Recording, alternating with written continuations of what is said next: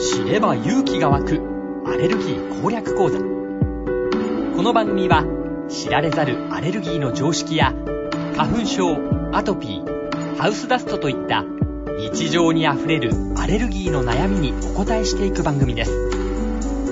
リスナーの皆さんのアレルギーリテラシーを高めるために様々な知識と知恵をお伝えします。知れば勇気が湧くアレルギー攻略講座。番組ナビゲーターの碇雄一です。札幌市アルバアレルギークリニック院長、鈴木康信先生にアレルギーに関する様々な知識や知恵を教えていただきます。鈴木先生、よろしくお願いします。よろしくお願いします。さあ、鈴木先生、今回のテーマは、気管支喘息の治療法、治し方です。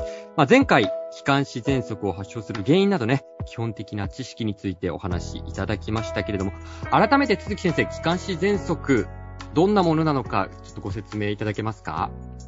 気管支喘息っていうのは、まあ簡単に言うと空気の通り道のアレルギーで、はい。空気の通り道が常に赤く腫れていると。はい。で、何かの拍子に、まあ、空、あの、気温の変化とか、うん風邪をひいたりとか、はい。そういった時に発作的に空気の通り道が狭くなって、まあ呼吸が苦しくなっちゃうのを繰り返すものってことですね。なんですね。今、あの、気温の変化っていうワードも出ましたけど、これじゃあ時期的に症状出やすい時期みたいなのも当然あるわけですね。ありますね。北海道だと今、今、秋口秋口。から冬にかけてぐらいですか。あじゃあ今ちょうどそういった、もしかしたらね、症状に悩んでいらっしゃる方もいらっしゃるかもしれませんけれども、じゃあ実際にその発症してしまった際にどうやって治せばいいのかということを今回は具体的に伺っていきたいと思います。鈴木先生、まあ、あの前回の番組の中で昔は亡くなる方もいたというお話がね、はい出てましたけど、そ昔は治療法が違ったということなんですか？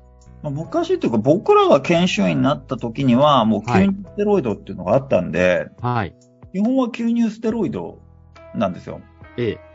うん、ただ昔は、本当吸今は重症になっちゃった人たちっていうのは、吸入ステロイド、まあイコール吸入ステロイドだけでは対応しきれない方々っていうのは、いろんな治療があるんですけど、はい。昔はもう吸入ステロイドの他になんか飲み薬も飲んで、えっ、と、さらに内服、飲み薬のステロイドも飲んでっていうようなことをやらないと、はい。あの症状が収まらない。で、うんそれぐらいやっても収まらない人っていうのはいたんですよね、昔は。ああ、そうなんですね。その時の治療方法っていうのは、その飲む以外にも、なんかいろいろ手段があるんですか？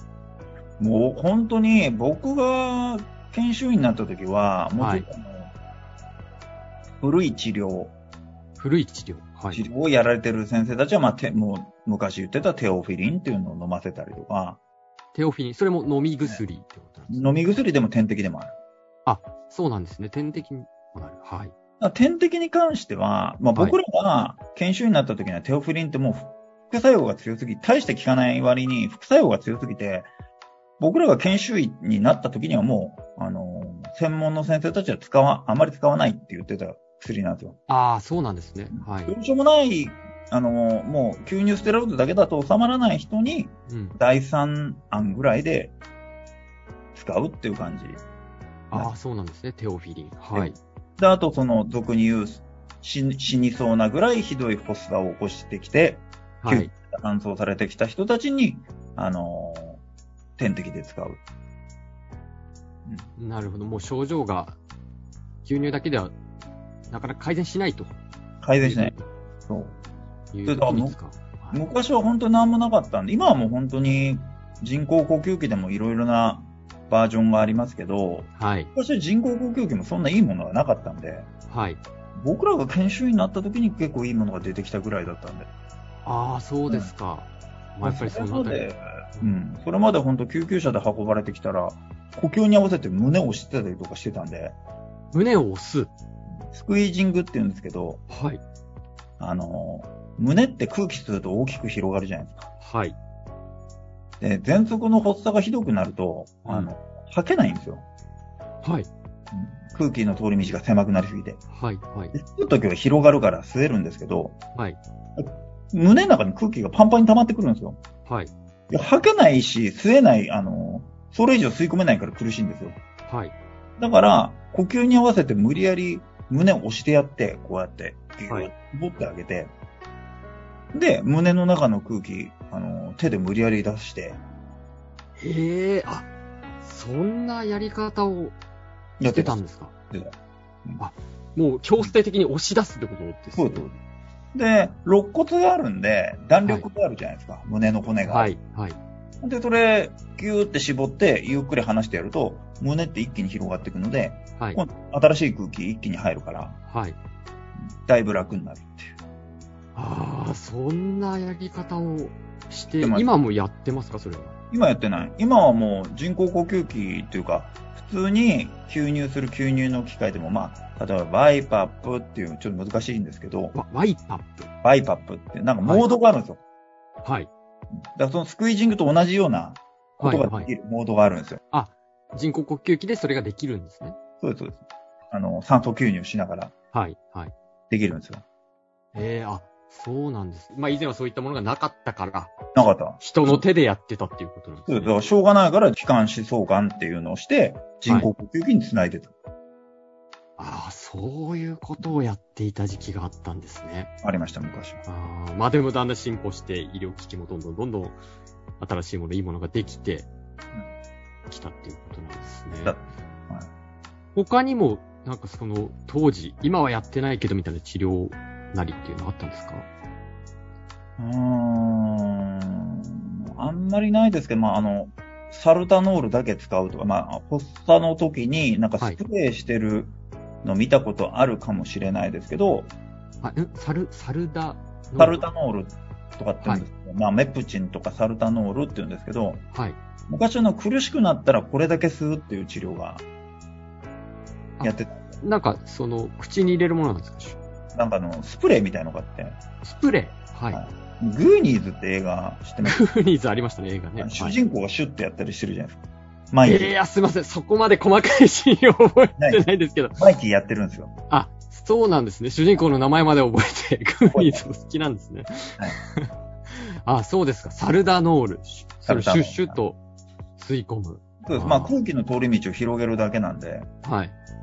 だ結局慢性的に赤くなったら腫れは収まらないわけですよ。はい。でもう昔は吸入ステロイドやってもうんしょうがない人たちっていうのは、吸入ステロイドいいものがなかったんで、あ、はい。なので、えっ、と、しょうがないので飲み薬のステロイドを飲んでたりしたんですよね。あそうなんです、まあ、昔はね。ただもう今は、そういうふうに、その、ただ、まあ、人工呼吸器っぽい、まあ、呼はい吸補助してくれるような酸素吸入の機械でもいいのがあるし、うん。はい。今は、あの、抗生物学的製剤っていうのはもう10年前ぐらいに出てるんで、抗生物学的製剤。はいはい。これどんなものなんですか？注射なんですよ。あ、注射なんですか？はい。あの、今なんか腸がね、アレルギーじゃないんだけど赤く腫れちゃう炎症性腸疾患という病気とか、リはいウマチとか、はい。それこそ癌もそうなんですけど、え今注射で治療する時代なんですよ。え。はい。で、例えばその、アレルギーにもまあそういう注射で治療するタイプの製剤っていうのがいくつかあって、はい。えっと、喘息にもこの抗生物学的製剤っていうのを使うわけですよ。ええあ、これが喘息もめちゃくちゃ効く。めちゃくちゃ効く。めちゃくちゃ効く。だから、この昔のその喘息で、人が昔は死んでいたんだよ。だけ今は死ななくなったけど死ぬ目に遭う人はまだまだたくさんいるよねっていうような時代を経験してきた俺たちにとっては、もう夢のような薬なんですよ、こああ、そうなんですね。れ。まあだから、鈴木先生がこの気管支喘息は慢性的な火傷みたいなものだっていうふうにね、おっしゃってますけど、それを、その症状をその注射で抑えられるとバチンとあの、まあ、根元からその起こる生地を切っちゃうって感じなんですよね。はあ、それは一回打てばいいんですか？いや、えっ、と、2週間に1回もしくは月1回。まあ、製剤によっていろいろですけどね。あまあ種類によって、でもうん、まあ月に1、2回うん。で何年くらい、どのくらいの期間？人によるけど、大体真面目にやってれば、1年から3年。?1 年から3年。3年ぐらい。で、オフにできてる人たちが僕の患者さん多いですね。俺はこの薬使い始めたのかなり早かったんで。ああ、そうなんですね。うん、ああ、じゃあ1年からまあ長い方で3年くらい、月1から2回ぐらい、月1回から2回ぐらい注射して、もうそれで完治するっていうことなんですか？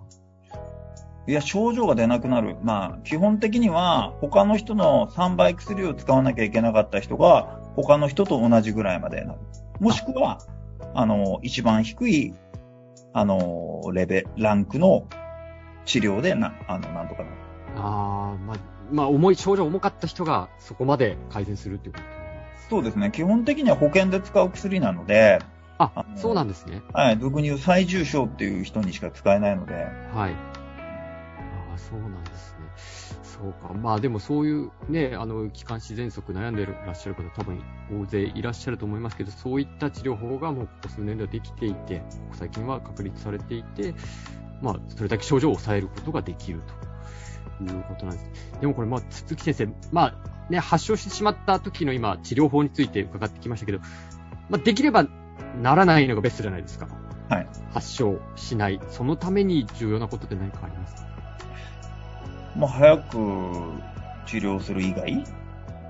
そうですね、はい。まあ、体質によるので、はい。本当も言えないところはありますけど、やっぱりアトピー性皮膚炎があって、まあ、アレルギー、マーチっていう次から次にアレルギーを起こしてしまう状況に陥っちゃったらなりやすいですよね。リスクが上がっちゃうんで。あ、やっぱりそこも当然繋がってくるんですね。繋がってきます。まあ、だから結局、今いい薬があるって言っても、はい。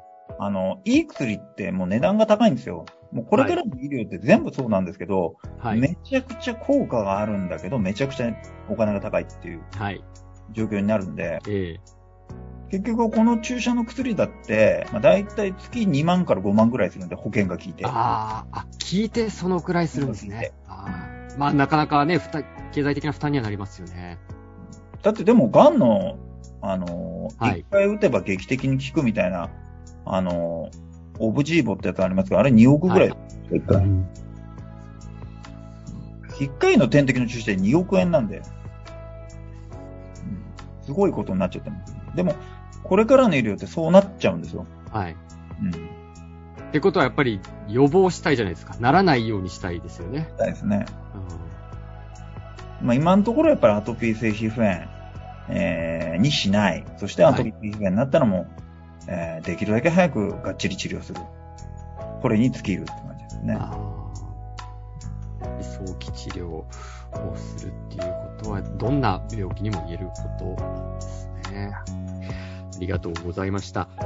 知れば勇気が湧くアレルギー攻略講座。今回は気管支喘息の治療法などについて、札幌市アルバアレルギークリニック院長、鈴木康信先生に伺いました。鈴木先生、ありがとうございました。ありがとうございました。